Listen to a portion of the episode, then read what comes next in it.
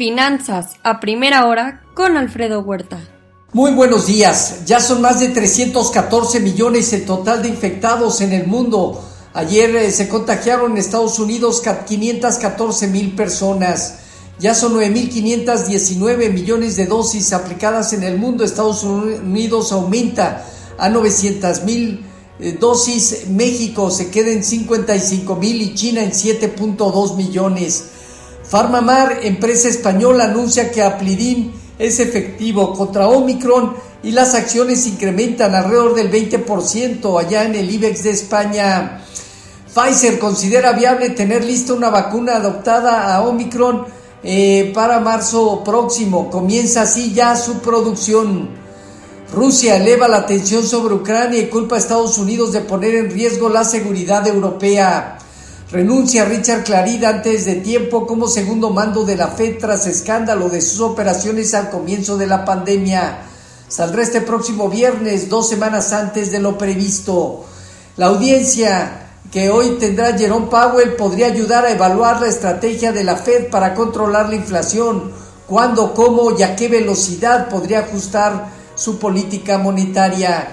Mercados también alistan el inicio de reportes trimestrales este jueves Delta Airlines y el viernes sector financiero BlackRock, Citigroup, First Republic Bank, JP Morgan, Wells Fargo, entre otros.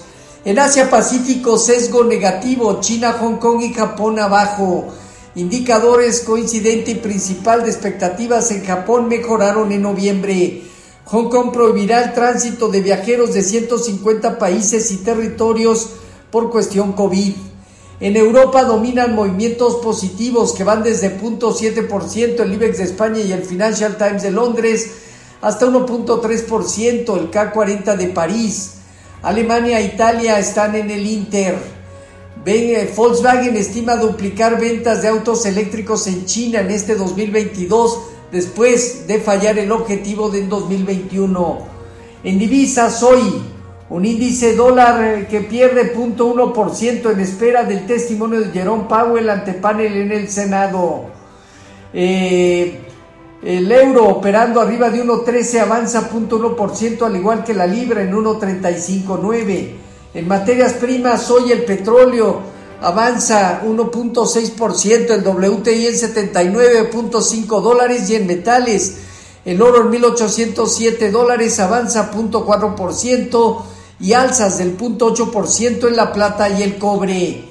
Ayer se dieron cierres mixtos al concluir la jornada en Estados Unidos con un Nasdaq que logró recuperarse de una caída inicial de hasta más del 2,5% junto con el sector de cuidado de salud.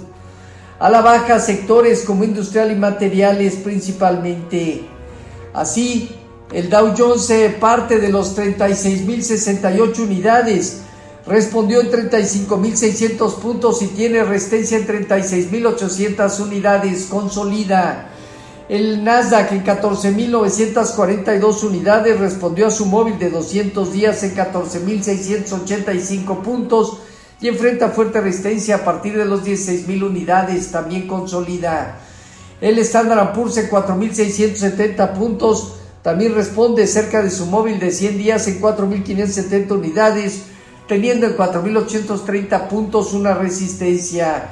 El rendimiento del bono a 10 años se colocó arriba de unos 76 hoy. El informativo anda rondando cerca de unos 76 en estos momentos. Con respecto a nuestros eh, mercados, eh, con respecto a nuestros mercados, tipo de cambio concluyó en 2037 prácticamente sin cambio.